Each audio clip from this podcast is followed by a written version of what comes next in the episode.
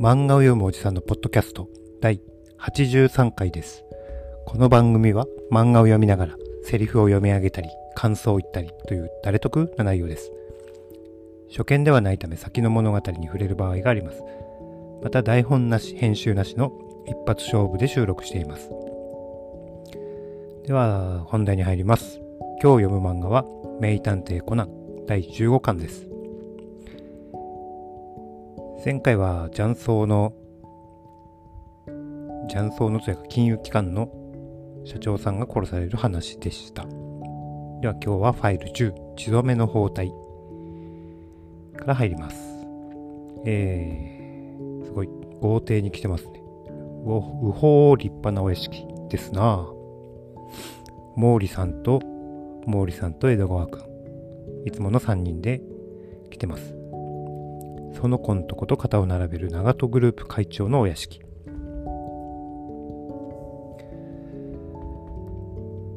え会長直々にこの名探偵毛利小五郎を指名されたんだ。で池の周りには穴が掘ってある。何なんです何ですか？池の周りのこの穴は。週が明けたら新しい木をここに植える予定でして。申し遅れましたが私は先代からここで執事を仰せ使っている。竹蔵之介と言います。竹蔵之介72歳。長門家執事で屋敷の中は広い。警備の人がいっぱいいる。で見たことがあるおじさんがいると。初恋の女性を探してくれ。この名探偵毛利小五郎にですか？あなたなら電光石火のごとく見つけてくださると私の給油が絶賛してましてな。この人長門堂さん60歳長門グループ会長。でその女性の写真とかは小学校の頃なので残ってないんですよ。顔も覚えてない始末で。ただこの頃なぜか彼女のことを思い出すんです。可憐な人だったなぁと。こんなことを言うと他界した妻に恨まれますな。写真はありませんが彼女の名前とその後の消息なら少しだけ分かってます。ヒューガ君。頼む。でヒューガみゆき26歳。長門会長秘書。名前は赤木琴美で神奈川県出身。高校卒業後29歳で結婚。夫大和康平との間に一子を設けるがその5年後突然3人揃って蒸発、えー誰なんですか？私を紹介した給油給油って。私です。実は息子にどないしてもあんたを推薦してくれてせがまれまして。あんた誰？彼が今言った私の給油大阪府警本部長の服部平蔵君だよ、お、お大阪府警本部長？えー、大阪で大事件があるとよくテレビに顔を出すあの？通りで見覚えがあるわけだ。あれ？待てよってことは？よう、工藤、元気にしとったか。はい、服部くん登場です。服部平次。工藤って？あばわわわわわ。なんや、まだバレてへんのか。当たり前だろ。当たり前だ、バーロー。ねえ、工藤ってまさか、苦労や苦労、ここまでご苦労さんやって言うたんや。はい、他のご家族。長門信子、長門康江、信子が39歳、長門家長女、長門康江、長門家次女。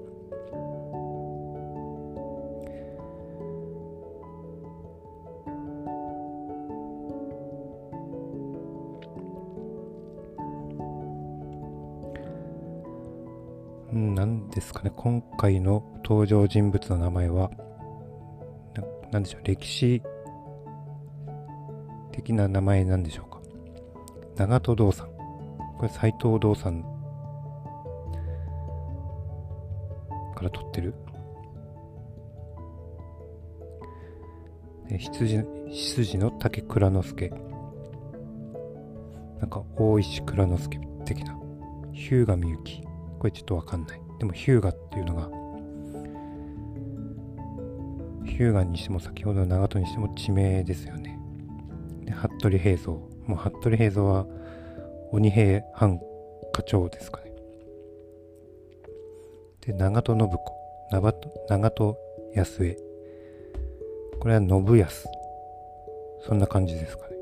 信康というと家康の長男かな。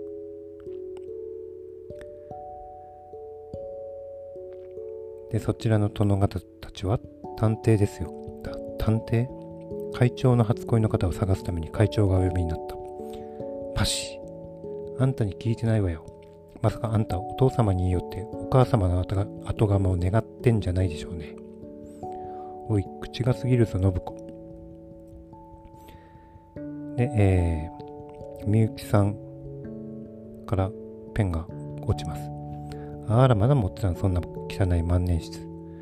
父親の形見だとだか知らないけど気持ち悪いから捨ててくれない？安江さんも気をつけなさいよ。大事な三つ明さんを寝取られてしまうわよ。ほほほほほ。お姉様。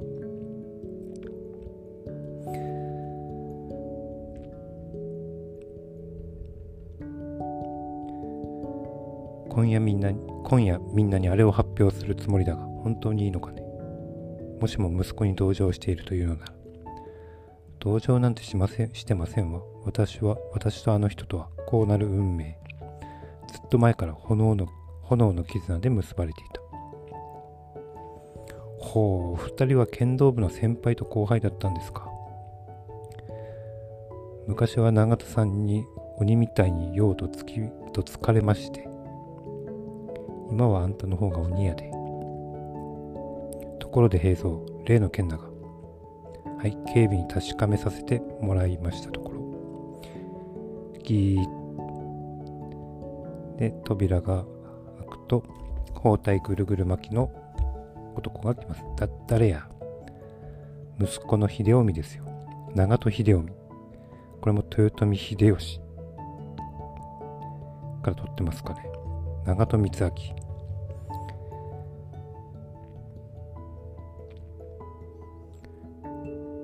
うん。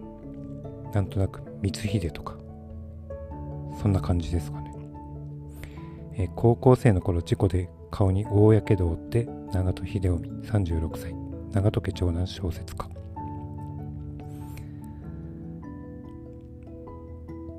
で長門光明36歳。安江の夫婿養子。長門建設社長。で秀臣は光明のことが嫌いなんでしょうか？なんか怒ってます？ね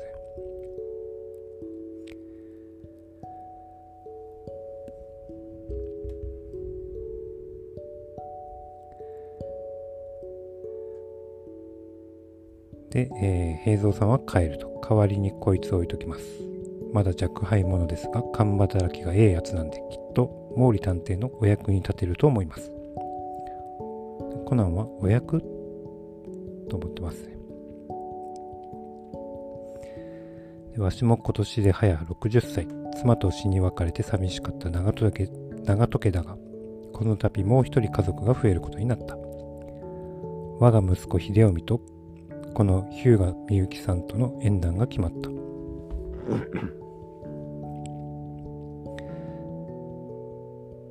で信公嬢様は不機嫌になって出ていきます。これで独り者は彼女だけになってしまったおっとこれは禁句だったなで秀臣の姿が見え今呼んできますよおい、服部、そろそろ教えろよ。あんだろ？俺たちをここに呼んでわざわざとどまらせている本当の理由が。えー、三明から電話。お父様はちょっと。いないんだ、秀臣がどこにも。あいつ一体どこへ？うわー。で、三明さんの姫。誰かに明かりを消されて刃物で後ろから。で秀臣さんらしき包帯男が包丁をくわえています血のついた包丁を加えています三明さんはわーを口出しにされてます下にいるよ。で第ファイル10は終わり。で名探偵コナン15巻が終わりました。では次16巻に行きますか。えー、16巻16巻。今回は、えー、東京の背景は東京かなこれ。で怪盗キット。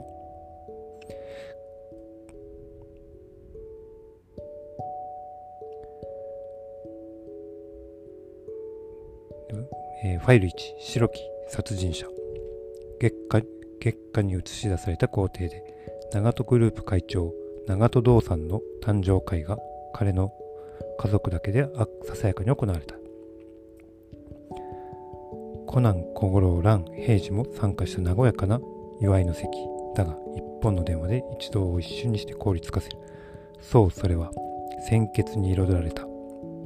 包帯を神戸にまとった。白き夜叉からの挑戦状。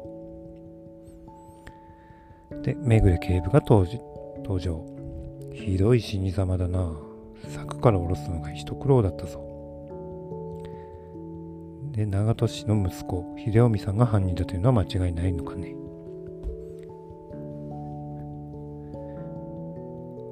ええ刃物を加えているのを見ましたのであれは殺人鬼ですな。違います。秀臣さんは殺人鬼なんかじゃありません。きっと何か何か理由があったんですわ。じゃあどんな理由があったっていうのは人殺しに変わりないじゃない。長門康生が怒ってます。長門みゆきはだってあの人は昔私を長門みゆきじゃないですね。日向みゆきですね。私たちが見た犯人が秀臣さんだとは限りません。その通りや。俺らが見たんは顔に包帯を巻いた誰かや。そう。あれが秀臣さんへと決めつけるのはまだ早いですね。怪しいですね。包帯を巻いた誰か誰にでもできると。ええ秀臣さんは顔に大やけどを負っと負ったとかで犯人を見たのは午後10時過ぎ。ちょうどみんなで3階にある会長班の寝室に集まっとった時や。三明さんから真下の部屋で誰かに明かりを消されて刃物で刺されてるっていう電話があった。みんなというのは会長の寝室にいた私と平次君蘭とコナンと安江さんと羊の竹さん。6人ですよ。で日向さんあなたは？私は寝室に残って会長のそばにいた。その合鍵は誰が？私でございます。三明様が襲われた部屋は？三明様と安江お嬢様のお部屋でして合鍵が置いてある倉庫の反対側。その上この老いぼれの足でしたので取ってくるまで56分ぐらいかかったかと。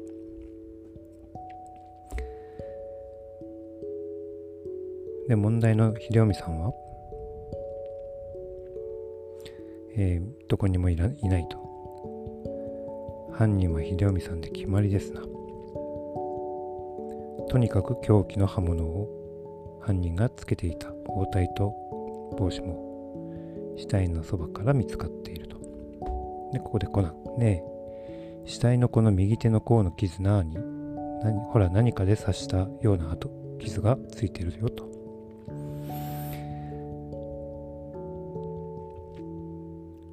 ですぐに凶器と照合させると鑑識さんに。待ってください警部。今この屋敷の柵の外のに設置されている防犯カメラの映像を確認したんですが。犯行後に屋敷から出た者は誰もいません。な何だと？じゃあまさか犯人はまだこの屋敷内に？おい確かあんた言うてたな。会長は今、えー、ランさんと2人で寝室に。やばい。って言って平次とコナンが走っていきます。これ待て。あかん、鍵がかかってるで。おい、どないした？おい。そうすると、えー、部屋の中から長戸信子。なあに想像し。あら、コナン君と服部君。皆さんも揃って何ですの？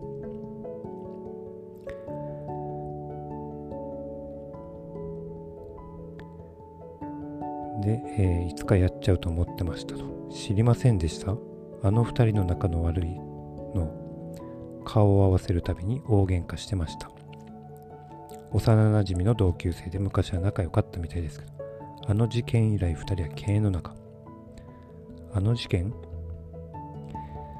?20 年前この近くの旅館で大火事があった。そこに偶然当時高校生だった秀臣と光明さんが通りかかり、秀臣は止める光明さんを振り切って火の上に飛び込み逃げ遅れた少女を助け出したそこにいる日向みゆきをねなるほどそれで炎の絆そのおかげで秀臣は顔に大やけどまあ二人の仲が悪くなるのも無理はないわあの二人美形コンビで有名だったからねあの日以来秀臣は学校を辞め部屋にこもって小説家の真似をことをする始末もちろん近づく女は一人もいやしない。それをいいことにこの女は、秀臣に言い寄ってお父様の秘書に推薦してもらった上に、あろうことが結婚だなんて。もう予算か信子。何もなかったよと、蘭さんが来るまで日向君がずっとわしのそばにいてくれた。後で信子も来てくれたから安心じゃったよ。それにしても秀吉めわしの誕生日にバカなことをしよって。しかし恋人の人探しどころじゃなくなってしまいましたな。ああ、あれはもういい。忘れてください。すまんが疲れてたので一人にしてくれんか。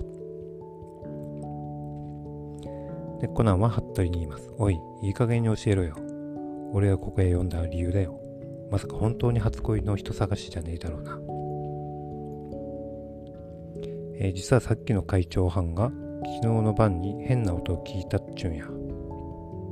みんなが寝てもうた真夜中の廊下を誰かがひたひた走る音と何かと何かが当たる変な音を昨日の一晩で何度も。まさかそれって。そうや、この家の中の誰かが今度の殺人のために何かしとったちゅうこっちゃ。最初は俺も親父もただの泥棒の下見ぐらいやと踏んどったから警備員足してお前を呼んだんや今晩もきっと来る思ってたしこんな広い屋敷一人より二人の方が捕まえやすいからなでも取られたんは物やのうて人の命やったまんまとやられてしもうたわ計画殺人コナンが言います平次はけどおかしいと思わへんボケやのにお前のおかげで有名になりよったあの毛利小五郎がおったんやで。にもかかわらず、ひどいな。ボケやのにお前のおかげで有名になりよったあの毛利小五郎がおったんやで。にもかかわらず、犯人に計画通り三明さんをいてもうた。ちゅうことはや。これは相当自分の殺人計画にしもっとったか、あるいは計画を変更できなかった何かの理由があったか。気になるのは死体のそばにぶちまけられとった犯人の遺留品凶器はともかく早よ逃げなあかんのに帽子や包帯もわざわざ取る必要はないそして俺たちの前にわざわざ顔を出し犯人のあの行動まるで秀臣さんに罪をかぶせているようなそれそうやったらそれができんのは途中で寝室から抜け出した信子さんしかおらんぞあの時みんな、他のみんなは寝室におったし、使用にもみんな厨房の片付けしたっちゅうし。あら、すっかり仲良しになっちゃったね。二人とも。今ガキが犯人を教えろっちゅうてやかましゅうての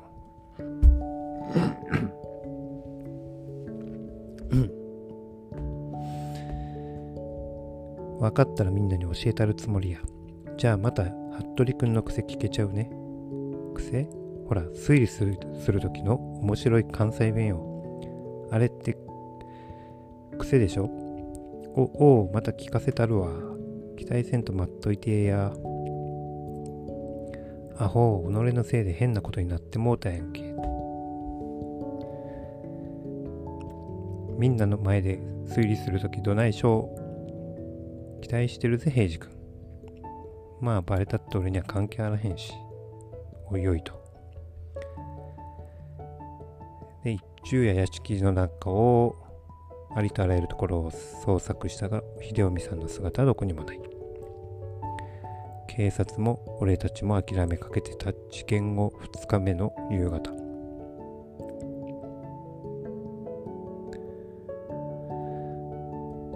何ですって？もう一度言ってみなさいよ。この女が今言ったのよ。秀臣が結婚ししなかったのは私のせいだって。じゃあ何？秀臣は私に遠慮してたとでも言うのかしら？あいえ私はただお姉様思いの優しい方だったと。で、また、信子さんはみゆきさんを平手打ち。で、万年筆が池の中に落ちます。でも、あの万年筆、父の形見なんです。あれがないと私、私。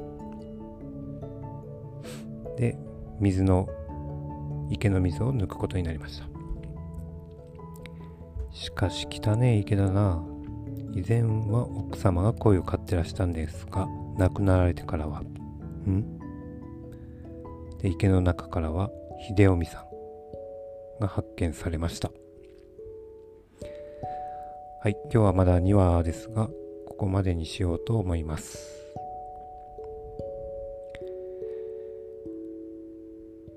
2話なんですが20分以上やってますね。はい。今日はありがとうございました。また明日。